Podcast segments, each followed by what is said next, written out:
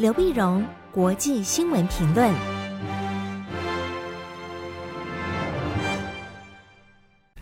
各位听众朋友，大家好，我是台北东吴大学政治系教授刘碧荣。今天为您回顾上礼拜重要的国际新闻呢。第一个，我们先看韩美关系。韩国总统尹锡悦夫妇在礼拜一四月二十四号的时候，应美国邀请到美国进行七天的国事访问。这是韩国总统十二年来再次访问美国，好，当然韩国也对此也非常重视。那对美国来讲呢，那么尹锡悦也是继马克宏、继法国总统马克宏之后啊，那么拜登任内第二位对美国进行国事访问的外国元首，啊，可见美国也非常重视跟韩国的关系。那最主要原因就是今年呢是韩美结盟七十周年。所以在四呃四月二十六号，四月四月二十六号，嗯、呃，拜登看韩韩尹锡悦将在白宫举行首脑会议啊，举行峰会。峰会时候，他们要共商结盟七十周年的韩美关系发展大计。那四月二十七号，那将会尹锡悦将到国会去演讲。那么基本上，他们主要谈什么呢？那么他们双方关键的问题，当然包括呃台海的情势啦、北韩啦、乌克兰呐，以及双方之间的经贸的关系啊等等。就在尹锡悦要出发前往美国的前一天前夕呢，那么美国呢就发表声明啊，呼吁啊，或者敦促韩国不要在美光被中国禁止之后来填补中国市场的缺口。你想的中国大陆呢，现在正在对美国的这个半导体厂商美美光啊，那进行调查，调查可能会禁止美光的产品。那禁止美光的产品呢，那市场就会出现一个缺口。缺口呢？呃，那美国呢就告诉韩国，你别趁机去补那个缺口啊！美国希望韩国在晶片战争上面能跟美国啦、日本啦、荷兰他们呃站在同一个阵线啊，站在同一阵线，这是第一块。第二块呢，当然关于两岸的关系呢，或者台海的情势呢，但是美国那么也也表示，美国表示说，美国绝对坚持一个中国政策。他也强调，没有理由将区域的紧张升高变成冲突啊！我们都晓得区域紧张，但是没有理由把这紧张升高变成战争，变成冲突。那么韩国当然表示说，那这个是跟美国的立场是完全一致的。那么比较嗯不一致的呢，那可能是乌克兰的问题。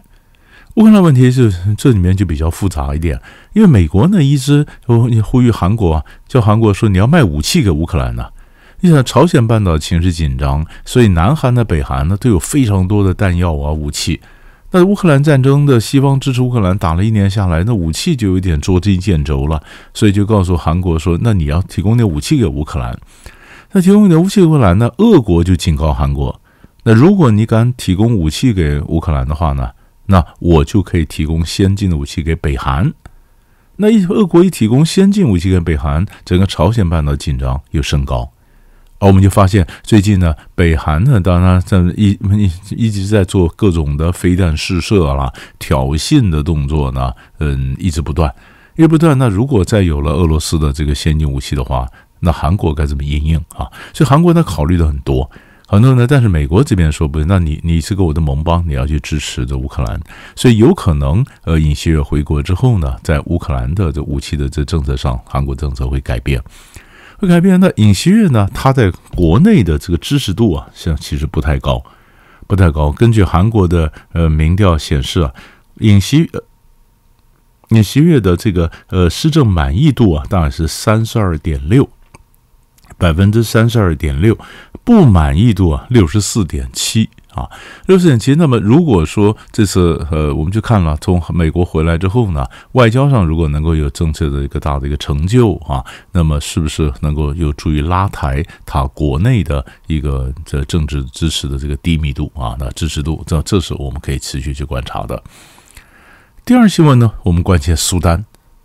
上礼拜我们也谈到苏丹，但是苏丹的这个内战呢？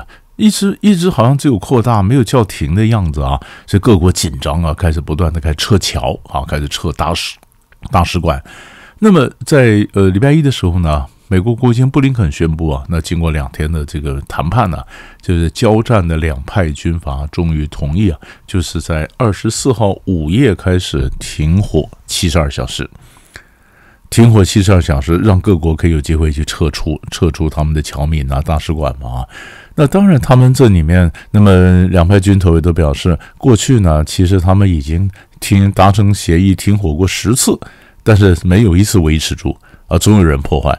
啊，所以这次当然，当然我们也也没有把握，没把握，但他已经开始赶快撤。所以呢，美国呢，美国从礼拜天开始呢，就赶快决定要撤出他的这个呃大使馆，啊，他撤出他的外呃外交官呢，并且帮助外国人呢撤离喀土穆。那么海豹部队派出去，助外国人呢撤离到吉布地，啊，他用飞机，那么把他到东非的吉布地。联合国呢也派出车队，他走陆路。陆路呢？那么穿越，那当然这里面也比较风险，五百多公里没有加油站呐，没有什么。那么这就就能够撤到，就能撤到红海边的苏丹港。英国、法国的外交官呢，那也被送到喀土穆城外的机场，然后搭货机撤离。啊，那中国大陆当然也开始在撤啊。那其他的团体呢，在撤到伊索比亚边界的小城。啊，那沙乌地呢，这包船呢，从那边开始包船，帮助他的人呢，越过红海，赶快回国啊。所以这个情势开始比较紧张。那紧张，那你晓得，在苏丹的交战的两派，简单来讲，他两派，一派是政府军，一派是民兵，啊，民兵兵。那导火线呢，就是这两派的这个军头呢，那么本来曾经还合作过，一起发动过政变。那么导火线就是政府军想把民兵收编，然后呃怎么样的去呃这么政立变成一个正常的国家嘛，然后能够交还政权给文人政府啊，或者说怎么样经过大选或怎么样进入更更更能够走向民主化。但是这个当然是一个大饼了。你首先政府军要把民兵收归过来，就双方就不谈不和，而爆发了整个内战。内战，那我们要讲的就是。那么这两个军头背后其实都是中国大陆国际关系非常不错，那也是呃俄罗斯的民兵华格纳的民兵呢，他们都支持武器。那上个礼拜美国的情报显示，华格纳明明本来支持这两个军头，因为这两个军头本来是一起的，现在他们俩分裂了，那华格纳要选边呐。那么有很多资料显示，他可能卖武器卖给民兵这边比较多。啊，就是换句话说呢，那就是有一些呃，这个这个外外在的势力，他伸手进来，希望能够在这里面挑拨或者支持其中某一派，所以这个战火就很难停啊，很难停。所以现在大家现已经不谈到什么和平不和平了，赶快先走人，先撤啊。所以我们看到苏丹，你看到所有都是车子啊，那直升机啊，那会非常仓皇这撤军的这个画面呢，撤离苏丹喀土穆的画面，我们也看得非常清楚。所以我们要看苏丹的这个情势，最后。该怎么收？怎么向外？怎么会外溢到别的国家？这是我们可以看的一个脉络。第三个新闻，我们就回来看美国。美国总统拜登啊，那么礼拜一的时候跟着媒体讲说，他的确定他要竞选连任，但什么时候宣布啊？他还还没还没有讲。好，你们看，很快就会宣布。那《纽约时报》是报的，《纽约时报》是报道说，他星期二呢就会宣布。啊，那么也有人是说，呃，也有一些新晋拜登的人是说，他的宣布呢，他会用这个呃录影的方式啊，因为四年前他就用这种方式，那么宣布他要竞选呃角逐民主党的提名啊，那现在呢，那么他也是要用同样录影的方式呢来宣布说他要竞选连任啊，就连任呢，竞选连任呢，那那么大家也是分析，这就很这非常值得注意的就是拜登年纪很大。他现在已经是年纪最大的美国总统了。如果他再选一任，当然年纪就更大。年纪更大呢，那可是民主党内部没有足以挑战的人啊。照理说，年纪大，你你可你你你也许有些年轻的少壮的出来有挑战。那原来民主党内部有几个想要挑战的一些政治人物，后来纷纷都撤回了，就是不挑战拜登。啊，那所以也有人讲说，这是拜登他的他的他的蛮蛮成功的一点啊。那蛮成功一点呢？那么最主要，民主党内当然也觉得拜登太老啊，很多年轻人觉得拜登太老，但是问题太老，没有别人呢，没有别人呢啊。那我们晓得，民主党基本上是分成。呃，两派嘛，他有中间的，有非常极左的这派。那极左这派呢，拜登当然因为呃，他他是向中间派靠拢，他的政策就是往中间。那极左这派呢，嗯，非常极左派的民主党人为什么要支持拜登呢？啊，因为他们基本上也反对什么法西斯主义啊、种族主义啊、啊性别主义啊等等。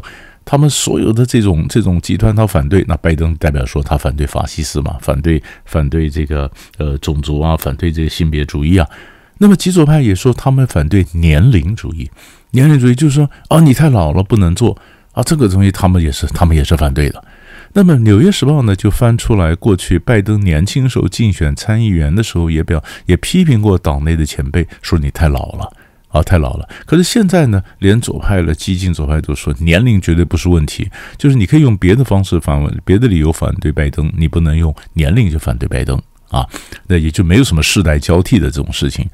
为什么世代交替事情？到拜登当然，那么媒体就报道说，如果他真的要竞选的话，当然他要为他为他的政策去辩护啊。那么他政策的一个软肋软肋点在哪里呢？就是。阿富汗撤军的时候，美国那种仓皇撤军、狼狈不堪的样子，你必须要解释。但是拜登阵营说，我当然不会把重点摆在阿富汗撤军了，他重点摆在对付川普，所以又回到源头了。那民主党人之所以支持拜登呢，就是说川普现在共和党内那么声望最高啊，支持最高，而拜登是民主党内唯一有机会打赢川普的人。所以现在拜登阵营讲的话，也都是讲到过去川普的时候讲的什么话，川普如何如何。而川普也很有意思，他虽然有很多官司缠身呢，但是共和党里面倒觉得这些官司都是政治动机啊，他们还是支持支持川普。那么本来是佛罗里达州的这个州长呢，呃的 DeSantis 啊，那么就要挑战川普，像川普，那现在好像他的他的这个支持度。这又被川普给压过去了。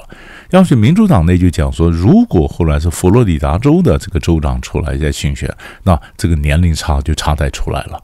那这拜登的时候选不选得赢就没把握。可是如果是川普出来，那么等于两个人是两两位老先生再战一场。